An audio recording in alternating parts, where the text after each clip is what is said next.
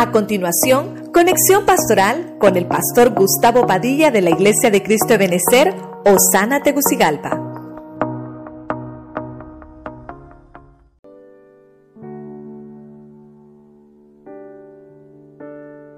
Dios les bendiga, Dios les bendiga nuevamente mis hermanos.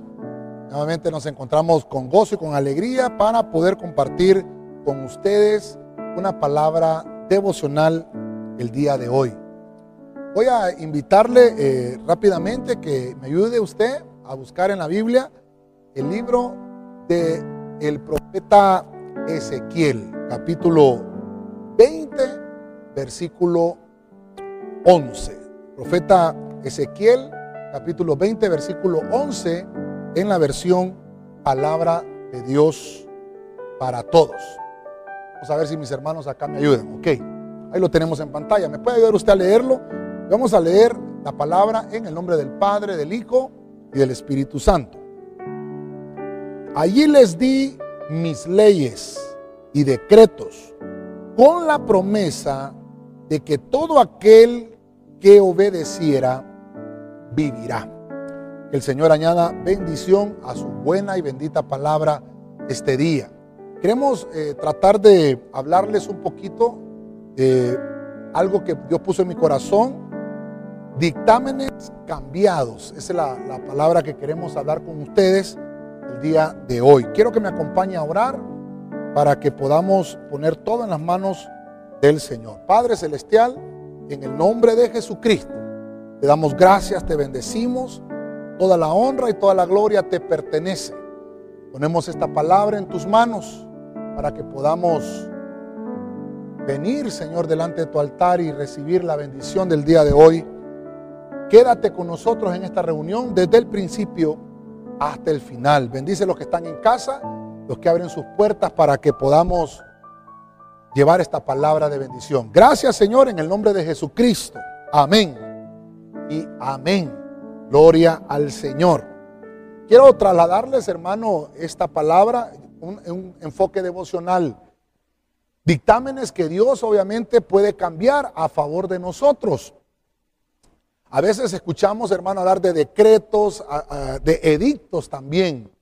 Y en el mundo espiritual existen, aunque hay personas, hermano, que no están muy de acuerdo con esto, pero yo voy a llevarlo hoy a la luz de la palabra para que podamos determinar y, ver la bendición que tenemos, que Dios puede cambiar dictámenes en contra de nosotros. Hay algunos dictámenes, hermano, que en ocasiones nos van a causar problemas, pero Dios tiene que introducir su mano para cambiar el rumbo de esas cosas. Porque obviamente nosotros tenemos ya un camino tal vez humano y ese camino dice la Biblia que el camino de los hombres lleva a la perdición. Quiero que me acompañe rápidamente, rápidamente. Vamos a ver el punto número uno eh, y vamos a leer el profeta Jonás. Vamos a ver el profeta Jonás capítulo 4 verso 11, Biblia de las Américas. Dice, dice esta Biblia. Y no he de apiadarme yo de Nínive, la gran ciudad, en la que hay más de 120 mil personas que no saben distinguir entre su derecha y su izquierda. Y también muchos animales. Voy a hablar al primer punto. Usted ha conocido conmigo y hemos estudiado y hemos visto a la luz de la palabra cómo el Señor ha utilizado a Jonás. Jonás, un predicador, hermano evangelista, profeta, podemos llamarlo de alguna forma. Pero recibe una palabra de parte del Señor y le dice, ¿sabes qué, Jonás? Tienes que ir a una ciudad a anunciar eh, que viene un juicio. Y mire lo interesante de esto. Cuando Dios nos dice que va a haber un juicio es porque Dios obviamente tiene algún plan para nosotros. El primer punto que le quiero decir es, hay un dictamen que se cambió en una ciudad. Quiero que lo pongamos hoy enfocado a Nínive, una ciudad idólatra, una ciudad donde adoraban al pez. Y obviamente, hermano, por toda la transgresión que aquella ciudad había hecho, hermano, eh, viene Dios y ofrece compasión. Mire, usted esto, lo importante que le quiero trasladar hoy. Hay un dictamen de un juicio sobre esa ciudad de Nínive. Viene, Dios, hermano, y toma a Jonás toma a este hombre y le dice, tienes que ir a anunciar que viene un juicio, tienes que ir que va a haber una, una, un castigo sobre esta ciudad. Y Jonás, hermano, usted conoce la historia, no quería ir. Hermano Jonás ora, hermano, en el pez. No, no quiso orar cuando iba en el, en el barco, pero oró cuando estaba en el pez. Dios lo escucha, se va a anunciar a Nínive, hermano. Pero mire usted qué Dios tan misericordioso el que tenemos. Dice Dios, hay 120 mil personas. Estamos hablando, hermano, de, una, una, ciudad eh, por lo menos más pequeñita que, que Tegucigalpa, como el 10% pudiéramos decir de lo que es Tegucigalpa. Pudiéramos decir que es aproximadamente como la ciudad Kennedy, que le llamamos nosotros aquí en Tegucigalpa, más o menos como la Kennedy era, era Nínive. Así era, porque dice que habían 120 mil personas aproximadamente. Usted sabe que aquí tenemos colonias muy grandes en Tegucigalpa y Tegucigalpa se compone de 1.3 millones de habitantes, o sea que Nínive era como el 10% de, esa, de esta ciudad. Lo que me llama la atención es que Dios dice, ellos no saben distinguir entre su derecha y su izquierda. Y mire usted qué terrible, viene Dios y lo que hace es ofrece compasión a esta ciudad. Y el dictamen, y el punto es donde me quiero enfocar, el dictamen que había sobre Nínive, Dios lo cambió. Y, le dijo a Jonás, ve a predicarles. Y Jonás se fue a predicar, usted conoce la historia. Y, y cuando Jonás termina de predicar, esta gente de Nínive, hermano, cambió su actitud y dijo, vamos a buscar al Señor. Vamos a arrepentirnos, vamos a, declarar ayuno. Tanto así fue, hermano, que, que el, el, el rey de Nínive también puso un edicto y dijo, bueno, ahora vamos a dictaminar que también hay ayuno nacional. Y mire usted qué interesante, por la, por la actitud que tuvo el pueblo, entonces el rey dictaminó por el tema que estamos hablando, dictámenes cambiados. Entonces la destrucción que estaba planificada para Nínive fue cambiada por un dictamen. Y el dictamen fue obviamente salvarlos. Una persona se salva entonces, vamos a resumirlo así. Una persona se salva cuando presta atención a las advertencias de Dios y reacciona con obediencia. Reacciona con obediencia. Quiero, quiero dejarle este punto muy marcadito porque es muy interesante que lo, que lo, que lo, que lo veamos. Porque Nínive, hermano, fue salva porque el Señor tuvo misericordia de Nínive. El Señor tuvo misericordia de Nínive. Cambió el dictamen. Un dictamen de juicio fue cambiado para que Dios anulara el juicio por la actitud. Entonces, tenemos que prestar atención a las advertencias divinas. Voy a, voy a avanzar al libro del Nuevo Testamento, en el libro de los Hechos, capítulo 9, versículo 3, siempre la Biblia de las Américas. Y sucedió mientras viajaba, al acercarse a Damasco, de repente resplandeció en su derredor una luz del cielo. Verso 4. Y al caer a tierra, oyó una voz que le decía, Saulo, Saulo, ¿por qué me persigues? Estamos hablando, hermano, de dictámenes cambiados. Estamos hablando de cómo el Señor puede, hermano, eh, darle un giro de 180 grados a una situación de juicio. Yo estoy hablándole hoy a aquellos hermanos, a aquellas hermanas que por alguna razón sienten que ya su dictamen no puede ser cambiado. Yo te vengo a predicar hoy, ya vimos a Nínive, una ciudad que Dios cambió, hermano, completamente todos los argumentos que habían contra ella, un juicio que venía, y por la actitud que ellos tuvieron, que obedecieron, Dios cambió el dictamen. Ahora veo en Saulo, y, veo, y veo usted, Saulo, hermano, significan los deseos carnales, las pasiones humanas. Pero quiero, quiero que vea conmigo algo interesante, quiero que vea conmigo algo interesante. Saulo me está hablando de que hubo un dictamen que se cambió sobre él porque, porque Saulo iba en un camino de perdición. Saulo dice acá, iba hermano camino a Damasco. Ya hemos visto en otras ocasiones Damasco, para recordarle qué significa Damasco. Damasco es un árbol, se llama Damasco, un árbol que carece de espinas. Oiga esto. También Damasco es una tela que es fuerte, pero Damasco también significa un lugar que está bien atendido. Fíjate qué terrible. Cuando, Laza, perdón, cuando Saulo va a ese, a ese encuentro, él va, hermano, con su mentalidad carnal. Él va, hermano, con su, con su pensamiento, hermano, de realizar dictámenes que le habían firmado los fariseos. Saulo estaba trabajando, hermano, para poder arrestar a todo aquel que predicaba el Evangelio. Recuerde que estoy hablando de Saulo, ¿verdad? Recuerde que más adelante, eh, hermano, le cambian el nombre 14 años después, en el capítulo 13 de los Hechos, a Pablo. Pero en este momento, Dios tiene que hacer un, cambio de dictamen. Saulo, hermano, era aquel hombre que perseguía la iglesia. Por eso me llama la atención. Oyó una voz. Ah, hermano, metió, metió Dios su, mano ahí en, esa, en esa, en esa peregrinación de Saulo. Y le dijo, se le tuvo que aparecer el Señor. Dijo, ¿por qué me persigues? Y entonces, hermano, ves que que, Dios, hermano, tiene un plan para cada uno de nosotros. Le cambió los dictámenes que llevaba Saulo en su mano. ¿Qué, dictámenes llevaba Saulo? Llevaba dictámenes de ir a apresar a los cristianos que predicaban el Evangelio. Entonces, mire qué interesante. Hay dictámenes en contra de nosotros. Que hoy, hermano, vamos a estar orando al final para que en el nombre de Jesucristo sean cambiados esos dictámenes. Entonces, a Saulo hubo una expectativa que fue cambiada. La expectativa de Saulo, hermano, era una expectativa de opresión. La expectativa de Saulo es que él iba a hacer lo que le habían firmado las autoridades humanas. Pero no contaba, hermano, con la autoridad, hermano, divina. Fíjese usted, la verdadera conversión entonces que puedo encontrar aquí de Saulo, o lo podemos enfocar, la verdadera conversión conversión de una persona es el resultado de un encuentro personal con Jesús. Nadie va a poder, hermano, esperar que Dios cambie su dictamen si no tiene una conversión. Dios no va a convertir ese dictamen en algo favorable si no tienes un encuentro personal con Jesús. Lo que le quiero dejar, hermano, es que usted y yo podamos ver que Dios, hermano, al, al final del día, Dios va a poder darnos, hermano, una perspectiva diferente.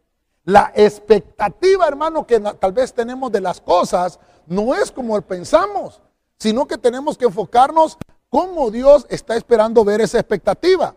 Dice aquí que mientras él viajaba, eso es lo que está diciendo de, Saulo, se acercó a Damasco, se acercó al lugar, hermano, donde los árboles no tienen espinas. Eso es Damasco. Se acercó donde hay una tela que es muy fuerte. Aquí me está hablando de una cobertura, porque la tela me habla, me habla de cobertura. Quiere decir que Saulo se acercó a una cobertura espiritual. Y mire, terrible, le cambiaron el dictamen, le cambiaron aquellas cartas que le habían firmado para realizarle daño al pueblo de Dios. Entonces, quiere decir, quiere decir que Dios tiene cuidado de su iglesia.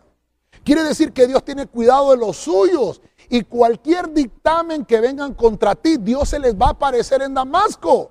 Aquellos enemigos que han planeado hacer cosas malas contra ti, hermano, Dios se les va a aparecer en Damasco y al igual que Saulo, Dios les va a resplandecer y les va a cambiar el dictamen. Por eso es dictámenes cambiados, hermano. Pablo, hermano, está hablando aquí, él, está contando su testimonio en Hechos capítulo 9, él está contando cómo fue cambiada su expectativa.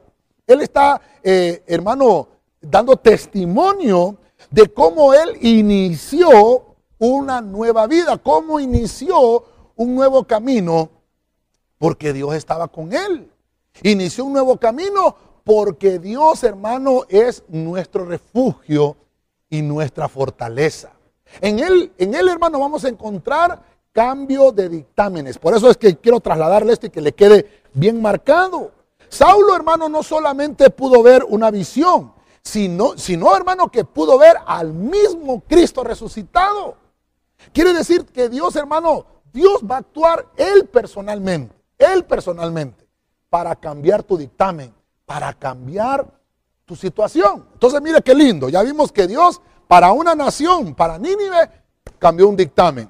Para un hombre, Saulo, cambió también los dictámenes que él llevaba.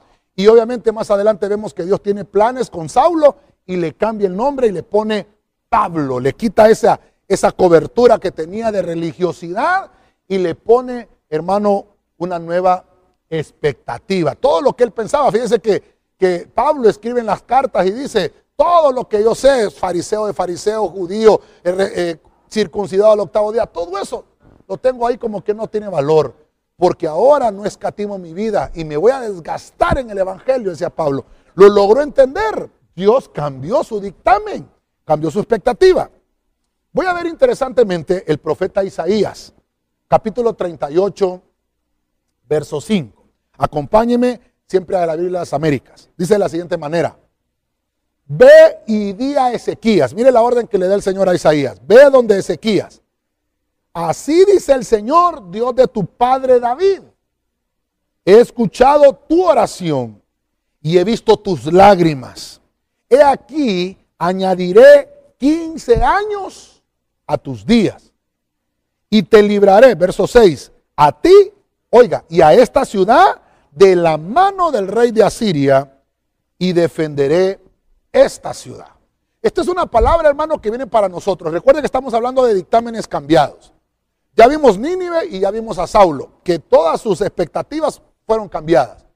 Pero ahora voy a ver un rey. Hay un rey, hermano, que, que tiene un dictamen que su enfermedad lo va a matar. Pero no solamente por su enfermedad. La palabra que le da el Señor a Isaías le dice, dile a Ezequías, ordena tu casa. E, Ezequías tenía problemas en el reinado, Ezequías tenía problemas en su familia y Ezequías tenía problemas personales de salud. Mire las tres cosas que tenía Ezequías y él como rey, esa misma cobertura de problemas que tenía, estaba, hermano, llegando hasta la nación. Entonces viene el Señor y dice, le, dice a, Isaías, tienes que ir donde el rey, vas a visitarlo, le vas a llevar que hay un dictamen sobre él. Pero mire usted cómo trabaja Dios. Dios lo que quería era ver, hermano, cómo reaccionamos cuando tenemos dictámenes en contra. Entonces, Dios ya sabe lo que va a hacer.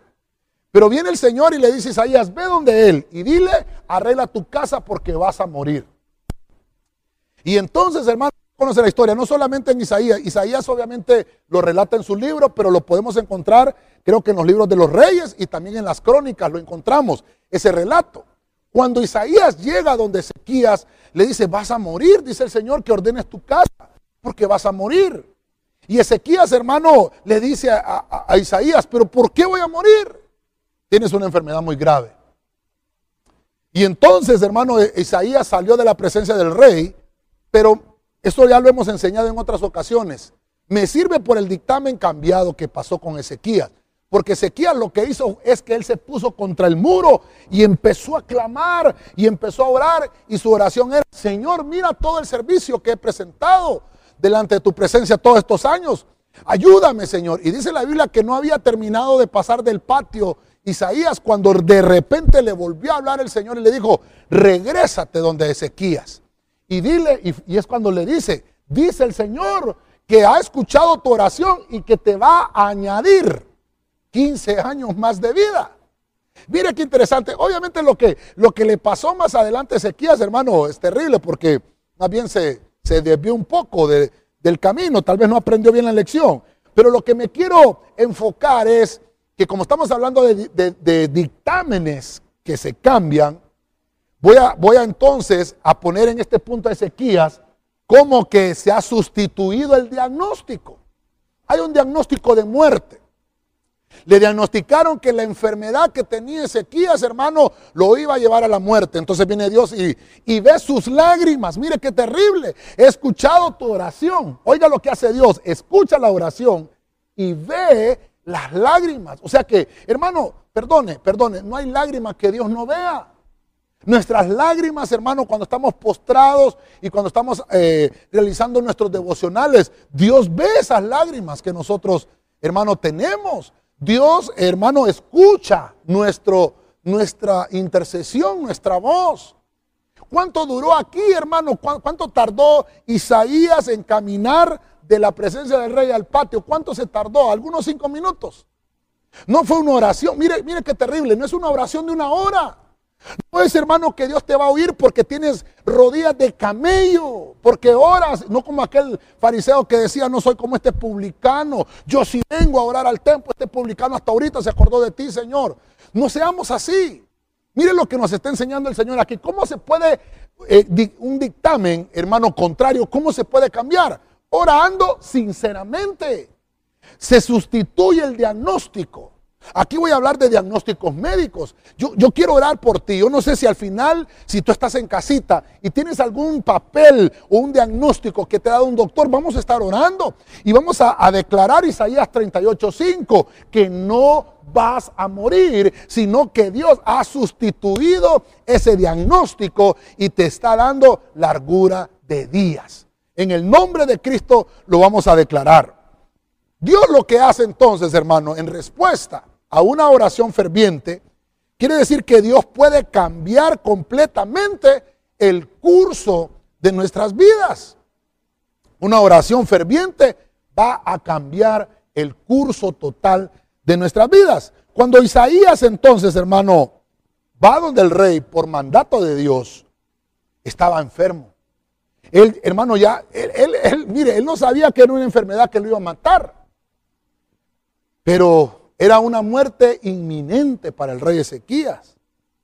Y, hermano, ¿por qué, ¿por qué a veces tenemos que esperar estar en una condición así como Ezequías para buscar al Señor? Obviamente en aquel entonces él era el rey y, Dios mandó a su profeta que le anunciara esa palabra. Esa palabra como que hizo a que Ezequías fuera sacudido. Esa palabra hizo como que Ezequías, hermano, de alguna forma despertara de un sueño espiritual que estaba en el cual se encontraba. Pero mire, Dios, hermano, le permite 15 años más de vida en respuesta a una oración ferviente. Entonces Dios puede cambiar, hermano, completamente el curso de tu vida. Tú que me estás oyendo y que tal vez han habido dictámenes, hermano, sobre tu casa, dictámenes, hermano, sobre tu familia. En este caso, diagnósticos, hermano, medicinales. Entonces, los hermanos se pueden cambiar. Estoy leyendo Biblia, cómo Dios puede hacer, hermano, cosas extraordinarias en medio de nosotros y cambiar, hermano, estos diagnósticos cambiar edictos, cambiar dictámenes que están en contra de nosotros. Dios le dice a Ezequías, ten ánimo, por medio de la palabra del profeta. Voy a cambiar completamente el rumbo de tu vida. Y no solamente eso, te voy a dar la victoria con tus enemigos. Te voy a dar la victoria en tu casa. Te voy a dar la victoria en tu propia salud. Te voy a restituir la salud. Dios, hermano, está interesado en que nosotros vivamos bien, que estemos felices. Hermano, pero, pero también tenemos que buscar la oración. Tenemos, hermano, que buscar una oración como la hizo Ezequías, ferviente. Hermano, ¿por qué, ¿por qué Ezequías solo ferviente? Porque le dijeron que se iba a morir. Hermano, no esperemos que nos den una noticia que nos vamos a morir para que oremos fervientemente. Hoy podemos orar con fervor. Hoy podemos acercarnos al altar del Señor y orar fervientemente. Y Dios, hermano, va a cambiar el curso de tu historia. Dios, Dios puede cambiar el curso de tu vida. Va a cambiar tus cosas. Todo, todo el curso de tu familia, Dios lo puede cambiar. Gloria al Señor por esto. Voy a adentrarme un poquito más al tema. En el libro de Esther, capítulo 8, versículo 5, Voy a leer una versión que es la Serafín Ausefo. Mire lo que dice esta versión.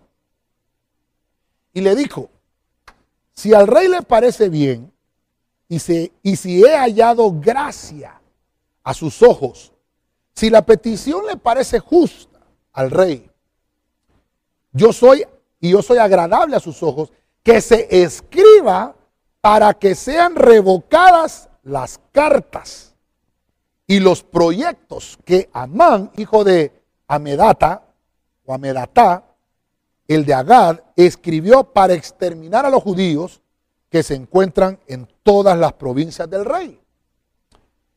Obviamente, hermano, estoy metido en una historia que es el libro de Esther y es un libro, hermano, muy, muy interesante.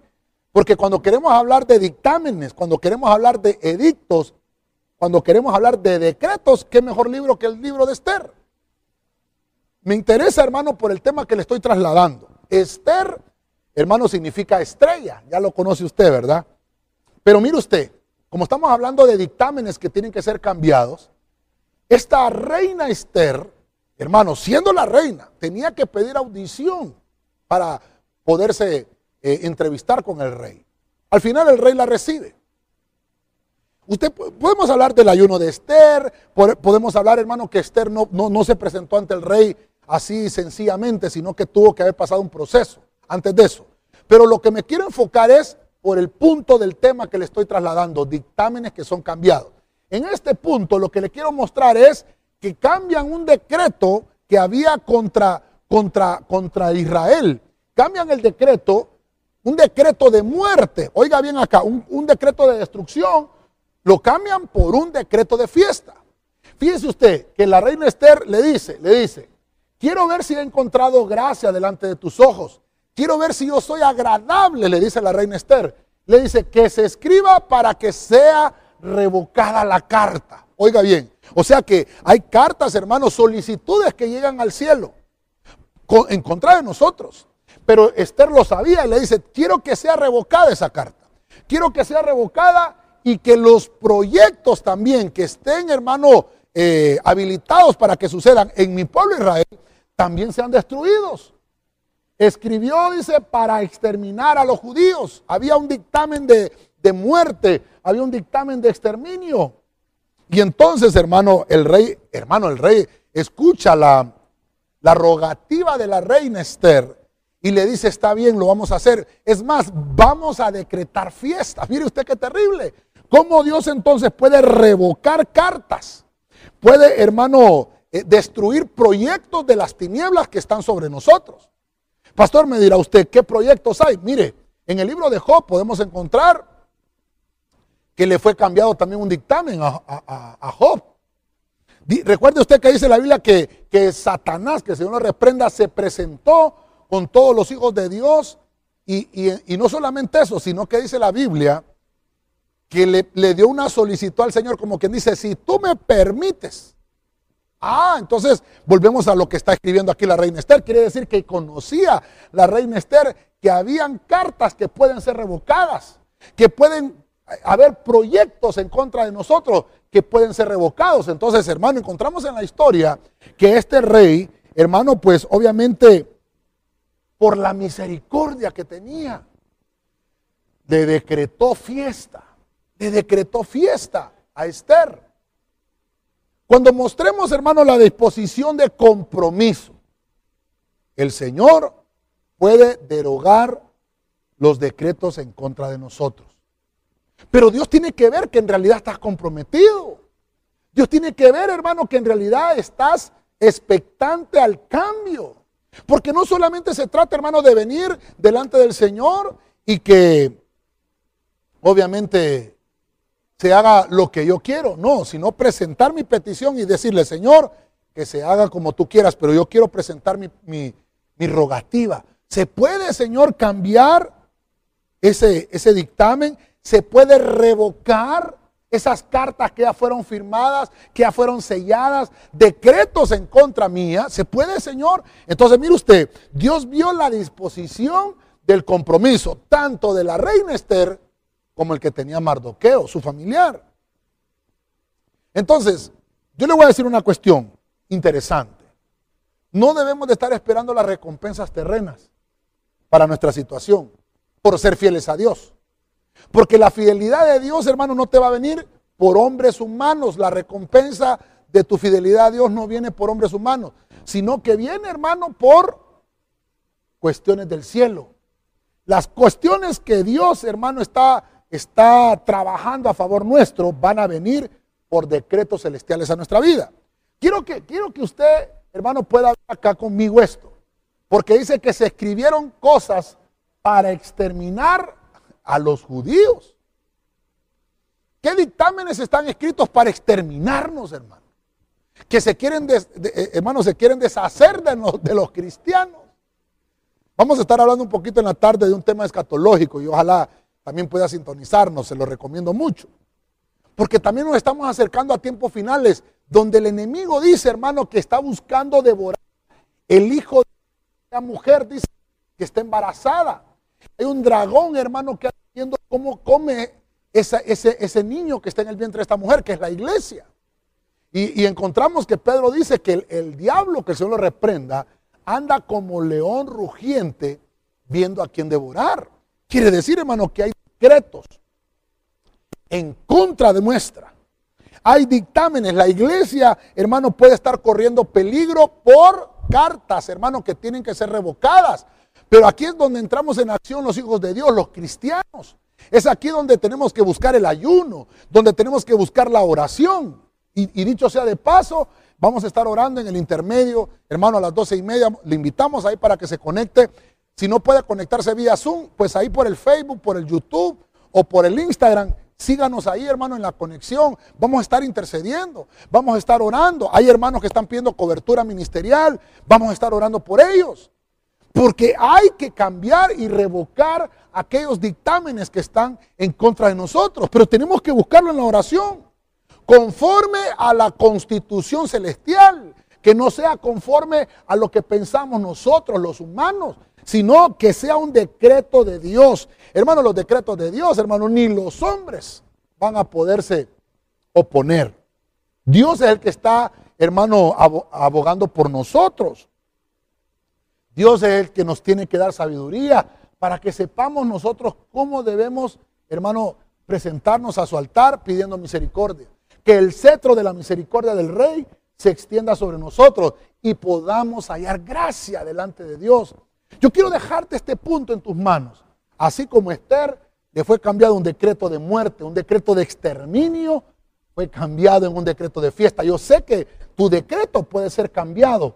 Tu dictamen, hermano, puede ser cambiado a un dictamen de fiesta. Lo creemos en el nombre de Cristo. Quiero que me acompañe al segundo libro de la Biblia, el libro de los Éxodos, capítulo 32, verso 10. Voy a leer la versión textual. Deja ahora, dice Moisés, aquí está, aquí está, aquí está hablando Dios con Moisés. Deja ahora que se encienda mi ira contra ellos y los consumiré. Y haré de ti una nación grande. Verso 11. Pero Moisés suplicó en presencia de Yahweh, su Dios, y dijo, oh Yahweh, ¿por qué se ha de encender tu ira contra tu pueblo, al cual sacaste de la tierra de Egipto con gran poder y con mano fuerte. Mire, estoy entrando al quinto ejemplo del día con, con Moisés. Pero este punto me llama mucho la atención porque tiene que ver con Israel. Israel significa príncipe de Dios. Estoy hablándole entonces al pueblo de Dios, Israel. Nosotros somos el Israel espiritual. El Israel espiritual, hermano, no estaba comprometido con Dios.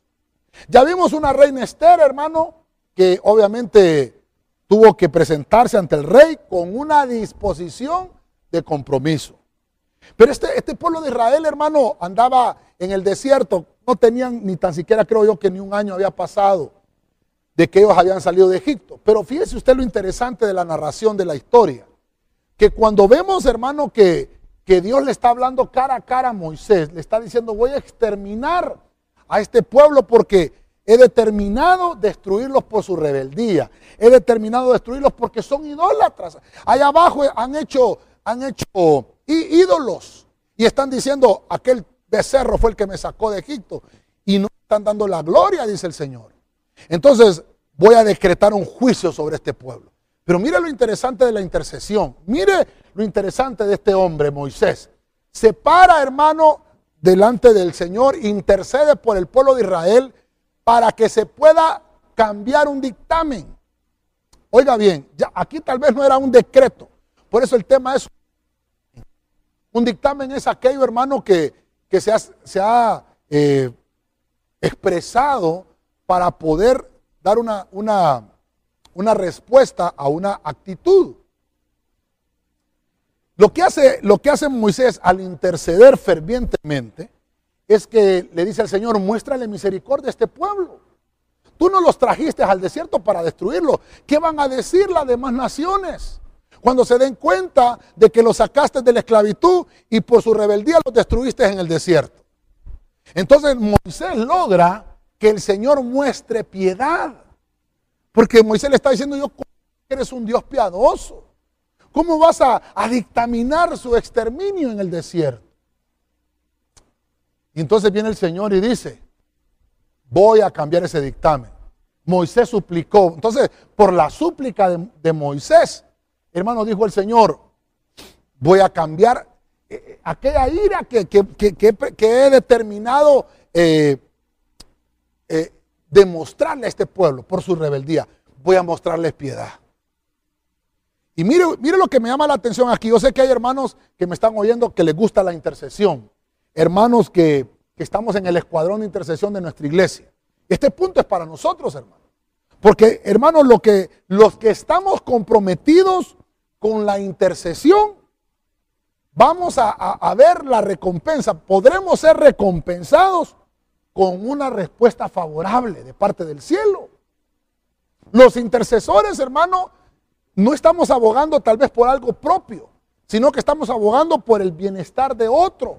Estamos abogando por la salud de otro que ni tan siquiera lo conocemos. Mire, ahí estamos nosotros todos los días, hermano, actualizando las peticiones de intercesión. Hermano, son nombres que ni conocemos. Hombres o mujeres que ni tan siquiera conocemos. Pero como estamos unidos en el Espíritu, oramos, porque esa es nuestra tarea. Entonces, a ti que estás en ese equipo de intercesión, a, a, ti que estás en unidad con la iglesia orando, te vengo a decir, tu oración puede cambiar un dictamen, un dictamen espiritual. Ahora, ya no estoy hablando, hermano, de cartas que son enviadas al cielo por parte de las tinieblas. Aquí estoy, estoy hablando de un dictamen de parte de Dios por nuestra rebeldía. Un dictamen de parte de Dios, hermano, por nuestra desobediencia o por nuestra idolatría. Pero mire qué lindo, hermano, que Dios dejó la intercesión. Porque la intercesión va a servir para que supliquemos en la presencia del Señor y que Dios pueda mostrar piedad. Hermano, perdón, cambiemos los dictámenes en contra nuestra. Ya hemos visto cómo lo podemos hacer. Nínive, ¿qué, ¿qué, actitud tuvo? Buscó el ayuno, buscó la oración. Vemos a Saulo, tuvo que eliminar, hermano, aquellos dictámenes humanos que llevaba en sus manos, porque no es con cartas humanas que van a dañarte. Dios tiene que darles permiso, eso lo vemos con Saulo. Luego vimos, hermano, después de Saulo, vimos al rey Ezequías, aquel diagnóstico de enfermedad que lo iba a llevar a su muerte, fue cambiado. Fue cambiado su diagnóstico. Vemos, eh, luego vimos a la reina Esther, que aún siendo reina, para presentarse delante del rey tuvo que presentarse en ayuno, en limpieza, en santidad, para que extendiera el cetro de misericordia del rey y cambiara aquel decreto de muerte en un decreto de fiesta. Vemos entonces a Israel, que es el punto, el punto en el que estamos, que tuvo que haber un compromiso por un intercesor, que fue Moisés en este caso, que pudo recompensar la respuesta favorable. Y entonces Moisés bajó, hermano, con las tablas de la ley de aquel, de aquel monte. Bajó Moisés y, y fíjese usted, hermano, qué terrible. Moisés llevaba la noticia, pero aquel pueblo estaba desenfrenado. Tuvo que quebrar Moisés hermano, las tablas y después le tocó volverlas a hacer, volverse a subir al monte y volver a interceder. Mire el trabajo de un intercesor. Bendecimos a todos los intercesores del ministerio. Los bendecimos, extendemos ese manto pastoral y ministerial. Que Dios les dé esa fuerza para que se mantengan, hermanos, siempre al filo de la intercesión y que no soltemos, porque Dios nos va a mostrar su piedad. Dios responde, Dios responde, hermano a los intercesores? Y la respuesta es favorable. En el Evangelio según Juan, capítulo 12, verso 17, quiero leer la Reina Valera 1960. Oiga lo que dice aquí, este, este versículo del Evangelio según Juan. Y daba testimonio la gente que estaba con él cuando llamó a Lázaro del sepulcro y le resucitó de los muertos. Ok, voy a, voy a tocar este punto, ya estoy casi aterrizando con el tema. Estamos hablando de que Dios puede cambiar los dictámenes en contra de nosotros.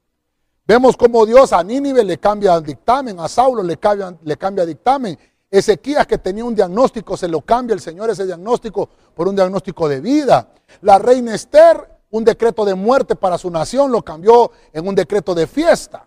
Vimos cómo Moisés intercede para cambiar un dictamen sobre el pueblo de Israel. Pero mire ahora, Lázaro ya está muerto. Aquí no es, hermano, que, de que lo va a rescatar de la enfermedad. No, aquí es que Lázaro ya está muerto. Que vea conmigo este punto, porque yo le puse acá que ese dictamen se puede cambiar como otorgar vida. Dios es el Dios de la vida. Hermano, Él es el Dios de nuestras vidas. Y a veces pueden ser dictaminadas eh, muertes.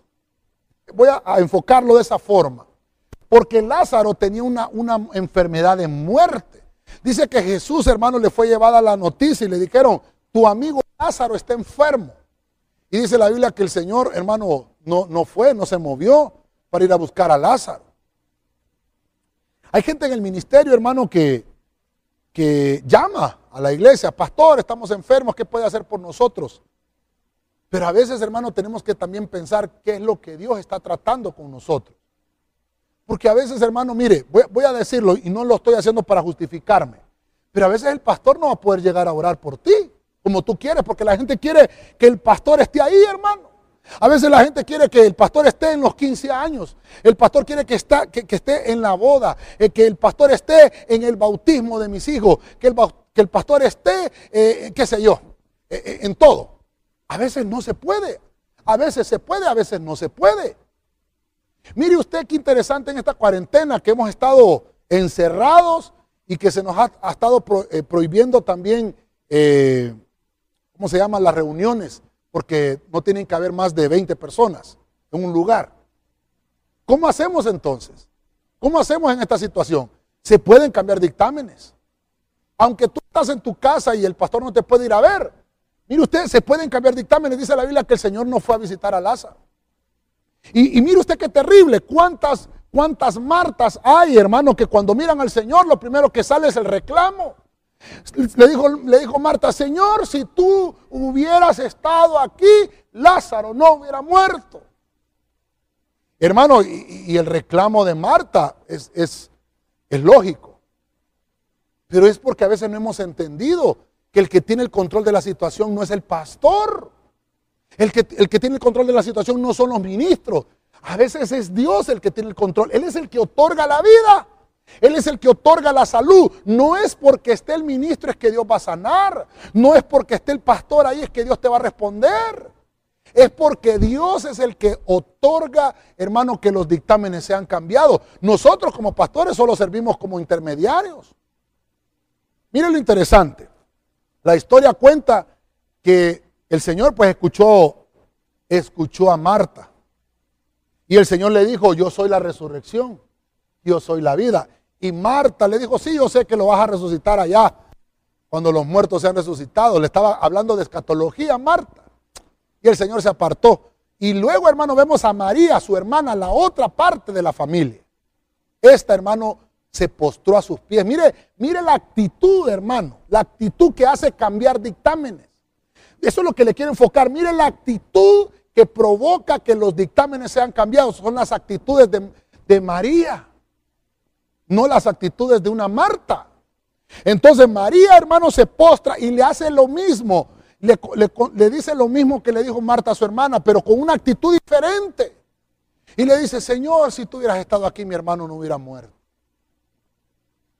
Inmediatamente dice que el corazón de Jesús fue movido a misericordia, porque Jesús amaba a su amigo Lázaro. Vemos entonces, hermano, cómo Dios tiene misericordia y otorga vida. Quiero decirte algo este día. Voy a aprovechar este punto al que estoy llegando. Aunque algo en tu vida, en tu familia, en tu casa, qué sé yo, ya no tenga vida, nuestro Dios puede convertir lo imposible en posible. Tal vez aquí, hermanos, veían a Lázaro ya sepultado y dijeron, ya no tiene solución. Es imposible que Lázaro vuelva a la vida. Hay cosas que parecen imposibles para nosotros, pero para Dios son posibles. Por eso el tema es que Dios cambia dictámenes aún, aún que nosotros veamos que no hay, que ya no puede tener vida. Juan está escribiendo este pasaje y está enfatizando, hermano, que contamos con un Dios que se interesa por nosotros. Aquí está, hermano, contrastándose María y Marta. Está contrastándose. Vemos a Jesús, hermano, también que con frecuencia Jesús expresa sus emociones. Jesús lloró. Aquí es donde encontramos un pasaje que dice que él lloró. Lloró por su amigo Lázaro. Vemos entonces que Dios tenía sentimientos o tiene sentimientos. Que Dios nos entiende. Porque Él mismo los experimentó cuando estuvo aquí en la tierra. Ahora lo que le trato de decir, hermano, seamos sinceros delante del Señor. No tratemos de ocultarle, hermano, nuestros sentimientos al Señor. Y si hay, y si hay alguna pizca de rebeldía en nosotros, seamos como María, pongámonos a los pies del Señor. No como Marta, que vengamos con una actitud de reclamo y decirle al Señor, ¿por qué te fuiste? ¿Por qué veniste a orar por, por Lázaro? María entendió más allá. Tal vez Marta solo lo miraba a Jesús como un maestro, pero María lo miraba como Señor. Por eso, hermano, yo se lo he enseñado muchas veces y se lo vuelvo a repetir, para mí no es problema explicárselo. Cuando nosotros tenemos un predicador, entonces nuestras actitudes van a ser de reclamo al predicador. Pero cuando nosotros reconocemos un pastor, no van a haber reclamos. Cuando conocemos un padre espiritual, no van a haber reclamos, sino que lo que va a haber es una actitud de entender que aunque sean cosas imposibles para nosotros, por medio del Señor, esas cosas imposibles se van a convertir en posibles. ¿Quién es tu proveedor? Dios. ¿Quién es tu sanador? Dios. ¿Quién es, hermano, el que te protege? Dios. ¿Quién es el que va a venir a tu auxilio? Es Dios. Entonces tu actitud tiene que cambiar. Mi actitud también tiene que, tiene que cambiar. Tiene que mostrarse aquella devoción que nosotros tenemos para con Dios. Voy a, culminar, tal vez me ayuden con un fondo musical. Voy a culminar con Colosenses capítulo 2, verso 14. Me he ministrado con usted y, le he dicho, este, este versículo es para mí eh, un caballito de, de batalla mío. Colosenses 2.14. Voy a leerle la versión latinoamericana. Anuló el comprobante de nuestra deuda. Esos mandamientos que nos acusaban lo clavó en la cruz y lo suprimió. Voy a finalizar con esto. Entonces, como estamos hablando de dictámenes que tienen que ser cambiados, empecé, empecé leyéndole un versículo que dice Dios, si obedeces vas a vivir, pero si no obedeces va a pasar todo lo contrario. Voy a terminar con la iglesia, con, personificándolo con la entidad iglesia.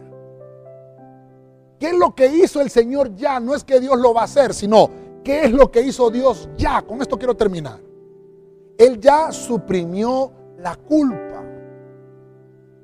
Nuestra deuda por el pecado ha sido pagada completamente. Podemos vivir sin culpa y sin remordimiento. Quiero que le ponga atención a este versículo. Colosenses dice, anulando el acta de los decretos que había contra nosotros, que nos era contraria, quitándole de medio y clavándole en la cruz. Pero esta versión latinoamericana me llama la atención. Hay un comprobante. oiga esto, el comprobante de, de nuestra deuda. No sé si me alcanzas ese papelito, por favor. Probante, lo puedo romper, ¿verdad? Sí lo puedo romper. El comprobante de nuestra deuda.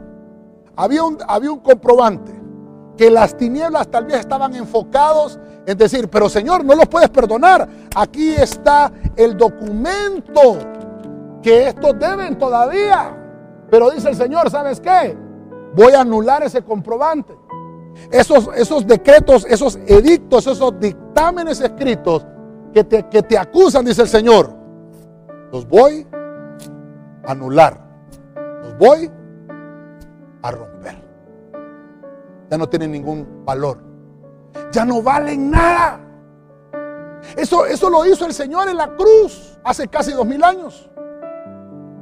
Aquellas cosas, hermano, que, que estaban en contra, que no nos dejaban avanzar, cosas espirituales que no nos dejaban romper nuestra victoria espiritual, dice el Señor. No hay nada que te atrase ahora. El velo del templo se rasgó. Puedes entrar al lugar santísimo. Y aquellos mandamientos que te acusaban, aquellos mandamientos que decían, porque el hombre pecó está destituido de la gloria de Dios. Ese, ese documento, hermano, ya fue roto, ya no tiene ninguna validez. Podemos entrar a su presencia. Nuestra deuda por el pecado completamente fue pagada. Puedes vivir sin culpa. Puedes vivir sin remordimiento, no te estés culpando. Hay gente que me dice, pastor, pero es que yo soy un pecador. ¿Crees que Dios me haya perdonado? Te regalo Colosenses 2.14. Dios, hermano, anuló el comprobante de la deuda, lo rompió, lo hizo pedazos. Podemos entonces disfrutar de nuestra vida porque nos hemos unido al Señor. Ahora la sangre de Cristo nos ha hecho uno. La sangre de Cristo cancela decretos. La sangre de Cristo nos limpia de pecados. La sangre de Cristo, hermano, borra el pecado. No solamente, no solamente los cubre como lo hacía el corderito en el pasado, sino que ahora Jesús los borra completamente. Voy a, voy a culminar con lo que hemos hablado el día de hoy. Dios hace que los dictámenes sean cambiados. Punto número uno. Vimos a una ciudad, vimos a Nínive. Dios, hermano, miramos en esta ocasión que mostró compasión. Había un dictamen sobre esa ciudad. No era una ciudad israelita, era una ciudad pagana. Sin embargo, vemos que Dios, hermano, envió a Jonás para que les diera un, un aviso y les ofreciera el Señor compasión. Número dos, vemos a un hombre, a Saulo, un hombre que tenía cartas, dictámenes contra la iglesia. Pero Dios, hermano, se le aparece en el camino a Damasco, lugar donde los árboles no tienen espinas. Mire qué tremendo esto. Se le aparece en el Damasco, en el lugar donde hay abundancia, donde hay prosperidad. Y Dios se le aparece y le cambia la expectativa a Saulo. Y le dice, ¿sabes qué? Todo lo que has hecho no es porque yo quiero. Voy a cambiar los dictámenes que llevas en tu mano. Y los cambia el Señor. Número tres, vimos a Ezequías que nos enseñó aquí el Señor que hay diagnósticos médicos que pueden ser sustituidos. Ezequías tenía un dictamen de muerte por una enfermedad que lo agobiaba. Y el Señor escuchó, hermano, su oración y decretó, hermano, sobre Ezequías que iba a vivir 15 años más. Entonces vemos, hermano, que Dios sustituye diagnósticos. Como punto número cuatro, vimos a la reina Esther. La reina Esther, hermano, sabía que su nación Israel iba a ser, hermano, decretada en, eh, destrucción por decretos de, iban a exterminar su, nación. Pero viene Esther, hermano, y, se presenta delante del, rey, se prepara con ayuno, con oración. Delante del rey se presenta y le dice al rey, vengo a presentar para que sean revocados aquellos decretos, aquellos dictámenes contra mi nación. Hermano, y pudo revocarse. Vemos que Esther, hermano, le fue dada la bendición de que aquel decreto de muerte sobre su nación fue un decreto de fiesta. Al contrario, se cambió un decreto de fiesta. Eso lo vemos con la reina Esther. Número 5, vemos a Israel, la nación de Israel. Dios tuvo que mostrar piedad por medio de un intercesor, por medio de Moisés. Dios estaba determinado, hermano, en destruir a Israel por su idolatría, porque Israel no cambiaba su actitud idólatra, porque era rebelde, porque murmuraba, pero vino Moisés, intercede y se cambia el dictamen y Dios muestra piedad. Número 6, vemos un Lázaro que aunque ya estaba muerto, que aunque había un dictamen de muerte, Dios cambió ese dictamen de muerte porque le otorgó vida. Aunque la gente pensaba que yo no había solución, aunque la gente pensaba que yo no había salida, Dios dijo, sí hay salida. Voy a otorgar la vida. Y llamó a Lázaro. Y salió Lázaro del sepulcro con vida. Y terminamos con la iglesia. Colosenses 2.14 dice que el Señor, hermano, anuló el comprobante que las tinieblas tenían para nosotros. Anuló y suprime la culpa del pecado. No te sientas culpable, ni te sientas también, hermano, todavía con remordimiento. Dios ya cambió tu dictamen. Dios hoy está haciendo que los dictámenes sean cambiados. Oramos este día. Vamos a ponernos en las manos del Señor. Tú que estás ahí en casita, tú que estás ahí en casita, hermano, hermana, que nos está viendo a través también de las redes sociales, queremos orar por esta palabra. Te voy a invitar para que más adelante te puedas conectar con nosotros en un tiempo de intercesión a las 12 y 30. Pero vamos a orar ahorita para finalizar esta transmisión. Padre, en el nombre de Cristo, te damos gracias, te bendecimos, porque sabemos que tu gracia y tu misericordia son infinitas. Gracias Señor porque los decretos que estaban contra nosotros, tú los has cambiado. Hoy declaramos, Señor, sobre aquellos que, que están diagnosticados con cáncer, aquellos que están diagnosticados con enfermedades terminales. En el nombre de Cristo, tú cambias esos diagnósticos ahora, Señor. Tú cambias y suprimes todo dictamen de muerte. Aunque algunos, Señor, ya estén más muertos que vivos, tú puedes traerlos a la vida. En el nombre de Jesucristo, declaramos tu victoria. Señor, todo dictamen, Señor, sobre ciudades, Señor, sobre nuestra ciudad Tegucigalpa, sobre esta pandemia que se ha dictaminado sobre Honduras, declaramos que son cambiados esos dictámenes. Y esa carga viral, Señor, se reduce a la impotencia. Así como Saulo que le cambiaste la expectativa, Señor, declaramos esa expectativa cambiada en nosotros. En el nombre de Cristo, muestra piedad, muestra piedad sobre nosotros, Señor, en el nombre de Jesús. También te pedimos que otorgues vida sobre aquellos que no tienen ninguna solución. Tú eres la solución a todo problema. Gracias por suprimir la culpa medio de tu pueblo. Gracias, Señor. En el nombre de Cristo. Amén. Y amén.